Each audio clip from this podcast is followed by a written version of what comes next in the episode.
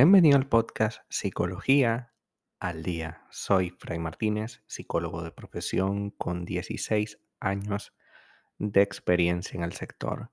Como pudiste ver en el título de este episodio, hoy vamos a hablar un poco acerca de las señales de agresividad en el lenguaje no verbal.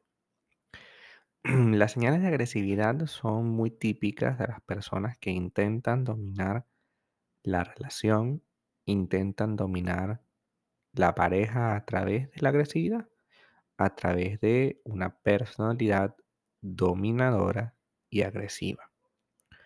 Puesto que ese tipo de personalidad la mayor parte del tiempo se vale de esta comunicación no verbal, es decir, em, la mirada, el gesto, el movimiento, una postura, los silencios, la ley del hielo, también imponen un efecto durísimo, incluso peor que un insulto, ya que las señales de dominio y agresividad son parte de una estrategia muy común utilizada por todos los demás animales. Y evidentemente nosotros, a pesar de tener lenguaje y de vestirnos y tener ciudades, somos animales. Y para nosotros es muy importante el lenguaje no verbal. Se dice que el lenguaje no verbal es una gran parte de la manera como nos comunicamos. Así que no es tanto lo que digo, sino cómo lo digo. Entonces, vamos a empezar con algunos de los elementos que son típicos de la agresividad y que a lo mejor no te has dado cuenta, pero has sentido sus efectos. La idea es que empecemos a reconocer que esta situación no tiene por qué existir, puesto que tu pareja te quiere, o al menos es lo que se supone debe pasar, y si te quiere no debería ser agresivo contigo, ya que la agresividad es propia de personas que no comprenden y que no son capaces de negociar. Vamos a hablar entonces del primer elemento que es la mirada. La mirada son un libro abierto que revela nuestras intenciones.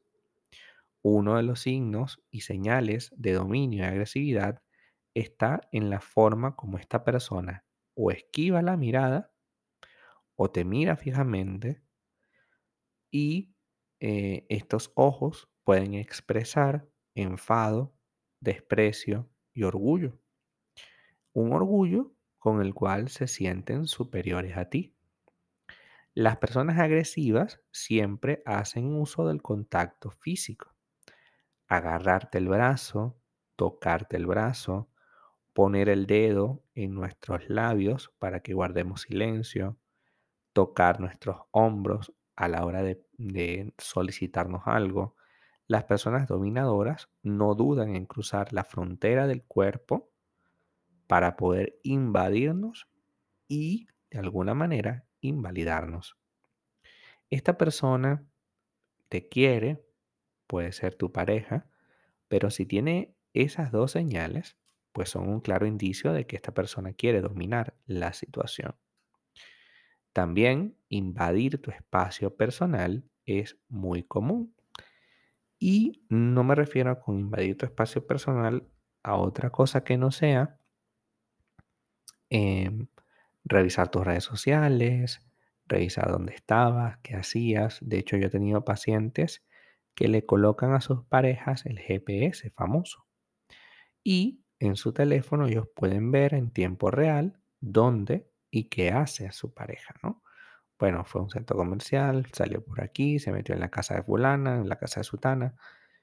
Y, y es terrible porque es tu espacio. O sea, si tú decidiste ir a una plaza o, o, ir a un centro comercial y comprarte algo, pues es tu completa decisión. No tienes por qué darle parte de absolutamente todo lo que haces, ¿no? Puede conocer alguna de las cosas que haces, por supuesto, es tu pareja, pero eso de que sepa absolutamente todo es sin duda un signo de dominación. Invadir tu espacio, no solamente a nivel del el GPS, sino que también puede haber otro de que te revisa todos los mensajes que dices en las redes sociales. A quién le das me gusta, eh, con quién chateas, qué es lo que chateas. Y eso lo puede hacer muy fácilmente a través de muchos medios. Pero lo importante no es que lo pueda o no pueda hacer, lo importante es que si lo está haciendo, está invadiendo tu espacio personal. Una cosa es que tú voltees y le digas, hola, mira, aquí me llevo estos mensajes, ¿qué te parecen? Y otra muy diferente es que sin tu consentimiento empiece a leer las conversaciones que tuviste con el celular, o perdón, a través del celular con tu amiga. Al hacer esto, está invadiéndote y está generando un conflicto peor. También pasa que las personas agresivas tienen una postura muy específica. Cuando hablan, por ejemplo, tienen gran agresividad o gran movilidad en las manos. Eh, también pasa que cruzan las piernas de forma más abierta o las separan o tienen más, eh, quieren agarrar más espacio. También pasa que el tono y el volumen de la voz es diferente. Las personas agresivas tienden a tener un tono más alto. Y aunque estamos solos en casa, en la habitación, pareciera que él está o ella está dando un discurso. Es decir, está hablando con un tono mucho más alto para el lugar en el que estamos. Estamos en el cuarto, estamos en la casa y estamos solos. ¿Por qué tienes que subir el tono de voz? Porque necesita dominar a través de eso. Entendamos que dominar y el gesto de dominar también tienen que ver con la sonrisa piadosa, con ese famoso, sí, claro, porque con esa conversación rumiante, que es aquello de, bueno, sí, haz lo que tú quieras, pero tú sabes que eso no está bien. bueno, sí, haz lo que tú quieras, chica. No hay problema haz lo que tú quieras. Total, yo no me meto. Y el tono con el que dicen el yo no me meto, yo no me meto, es lo que es agresivo. Porque si tú no te quieres meter, no te metes y ya está. Pero ¿por qué decir la frase con ese tono? Porque eres agresivo. Si tenemos a nuestra pareja con estos gestos de agresividad no verbal, tenemos que tomar control de ello rápidamente, ya que la situación puede escalar a cosas realmente tóxicas e inimaginables. Hasta acá nuestro episodio del día de hoy. Muchísimas gracias por quedarte aquí hasta el final. Si deseas saber más sobre mi contenido, www.fraymartinez.com. Para consultas online, www.fraymartinez.com y también sígueme en mi Instagram, arroba fraymartinez20.